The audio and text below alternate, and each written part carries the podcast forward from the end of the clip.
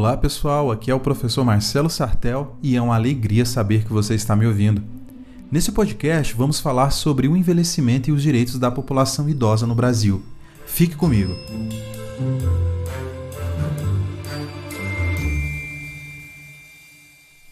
Olha só, por diversos motivos, envelhecer no Brasil é um grande desafio. Segundo a legislação brasileira, idoso é um indivíduo que se enquadra no grupo de pessoas com idade igual ou superior a 60 anos. Ainda segundo a lei, a garantia de direitos dessa população não é dever somente do poder público, mas também da própria família e da comunidade na qual o idoso está inserido.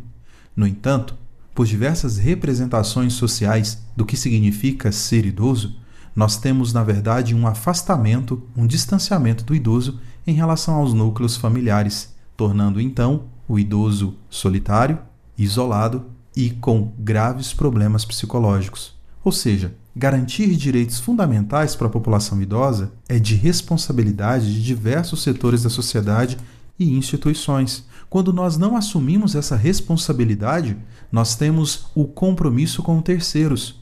Muitas famílias efetivam compromisso com asilos ou até mesmo com o distanciamento desse idoso do núcleo familiar.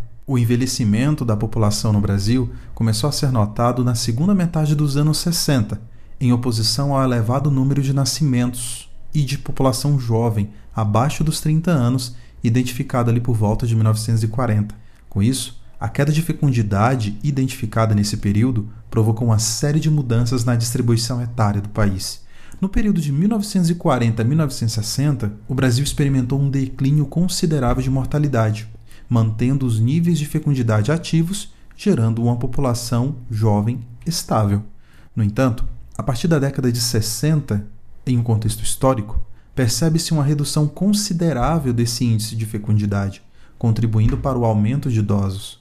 Olha só, segundo previsões, o Brasil terá aproximadamente 32 milhões de pessoas com mais de 60 anos até 2025. Isso representa a sexta maior população de idosos no mundo. Segundo o IBGE, em 2039 o país vai ter mais idosos do que crianças. E cerca de 20 anos depois, um em cada quatro brasileiros terá mais de 65 anos. Estamos preparados? A cultura de se tornar idoso no Brasil foi modificada? O que significa ser idoso no Brasil? O que significa ter direitos garantidos? Será que o Estatuto do Idoso é o suficiente? É preciso pensar nessas questões pois somente assim, pensando, conversando e tentando ressignificar o que é se tornar idoso no Brasil, nós vamos garantir para essa população, população na qual nós um dia pertenceremos, terá então garantias efetivas de qualidade de vida. Portanto, é urgente que o país esteja preparado para esses desafios de uma sociedade ainda mais envelhecida. O fenômeno do envelhecimento da população precisa ser observado além dos números. É preciso olhar para as políticas públicas, o modo de vida, a cultura e as mudanças de pensamento e comportamento, pois todos esses elementos influenciam a qualidade de vida e, consequentemente, a qualidade de envelhecimento das pessoas. Sendo assim, a saúde do idoso vai além da saúde em si, pois elementos externos influenciam diretamente na qualidade de vida de cada um. Por isso, da importância da criação de políticas públicas e o papel da família nesse processo. O idoso precisa ser inserido no lar, não afastado. E também é preciso ter empatia a respeito das experiências do idoso e de que forma nós podemos participar desse processo com muito respeito e também considerando que vamos integrar, vamos passar por esse momento em algum tempo.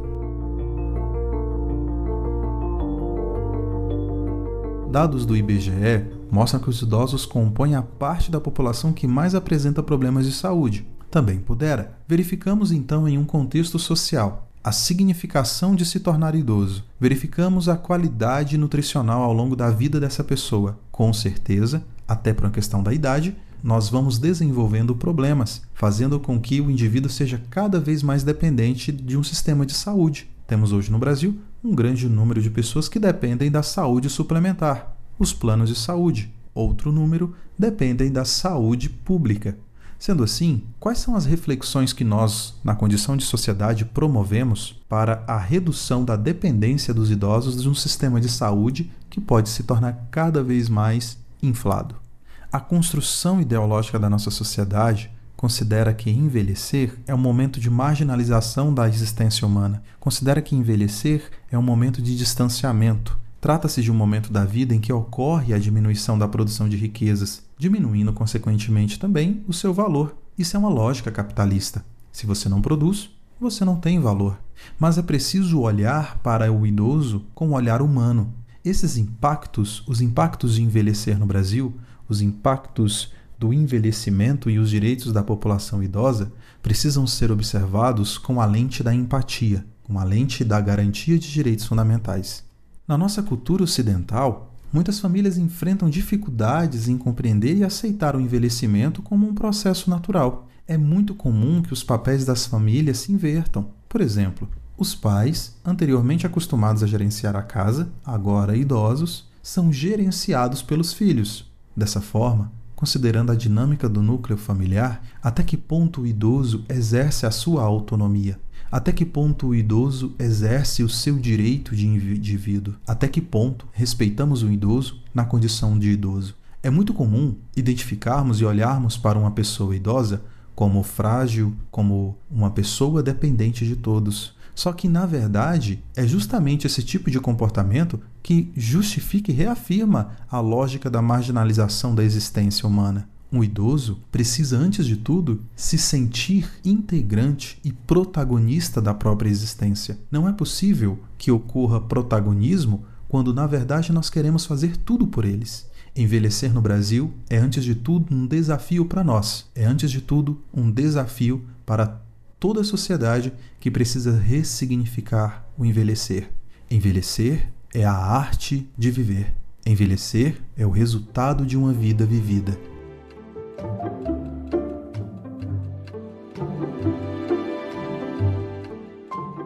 Muitos idosos conseguem encontrar apenas na terceira idade o significado para muitos acontecimentos ocorridos ao longo da vida.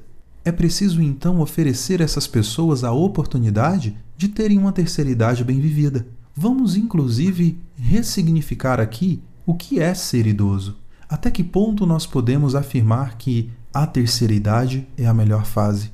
Somente cada indivíduo na sua história conseguirá responder. Terceira idade é a melhor idade, dependendo da história de cada um, dependendo do que cada um está disposto. Mas, quando olhamos para um contexto social, o idoso precisa ser valorizado e integrado na sociedade na condição de indivíduo e protagonista da própria existência. Quando falamos de impacto, esses impactos refletem principalmente no sistema previdenciário.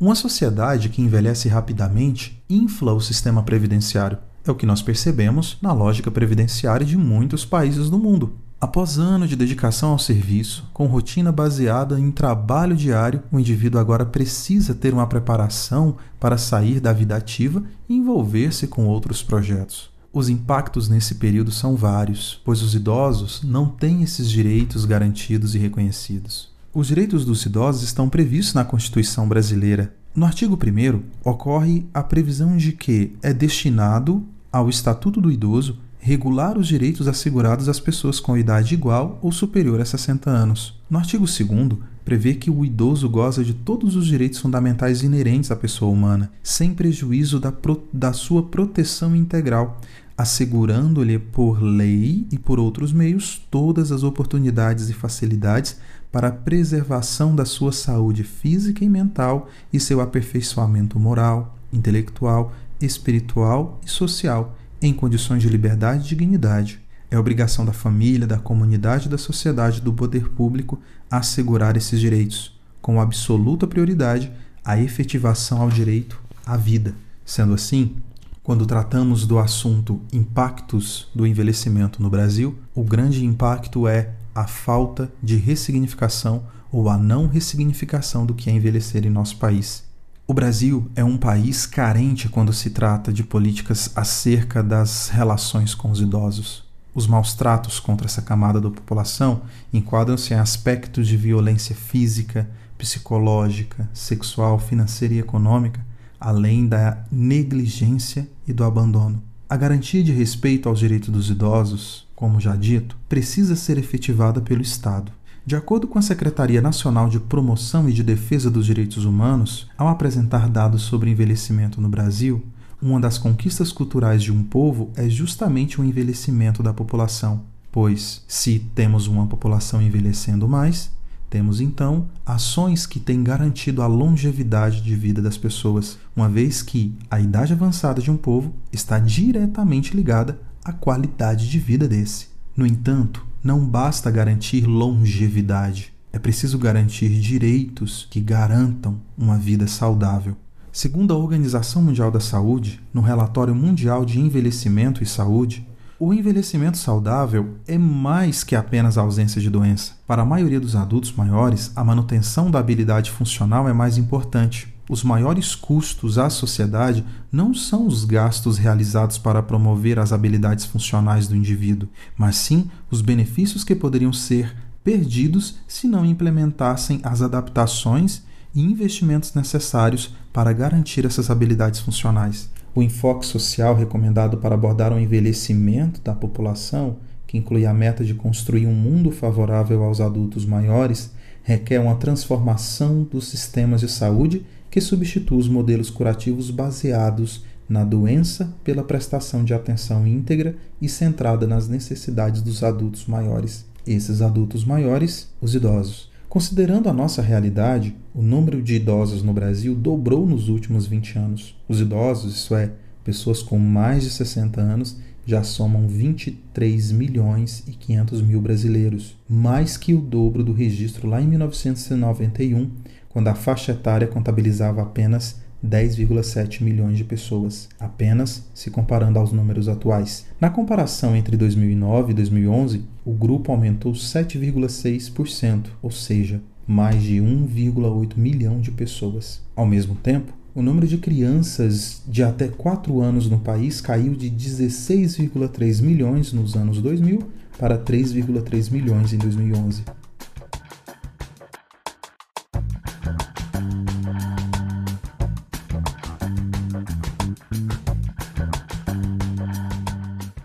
O amparo legal ao idoso no Brasil é anterior ao Estatuto do Idoso, estando presente na Constituição desde 1988. Desde lá, nós não conseguimos mudar muita coisa. O Brasil pode ser considerado um dos países pioneiros na América Latina na implementação de uma política a fim de garantir renda para a população trabalhadora, resultando na universalização da Seguridade Social. É a partir dos anos 60 que duas iniciativas são apontadas como marco da concepção de políticas públicas voltadas ao idoso. A primeira das iniciativas apontadas foi a criação da Sociedade Brasileira de Gerontologia e Geriatria em 1961. Um dos objetivos dessa instituição era estimular iniciativas e obras sociais de amparo à velhice e cooperar com atividades educacionais, assistenciais e de pesquisas relacionadas com a geriatria e a gerontologia.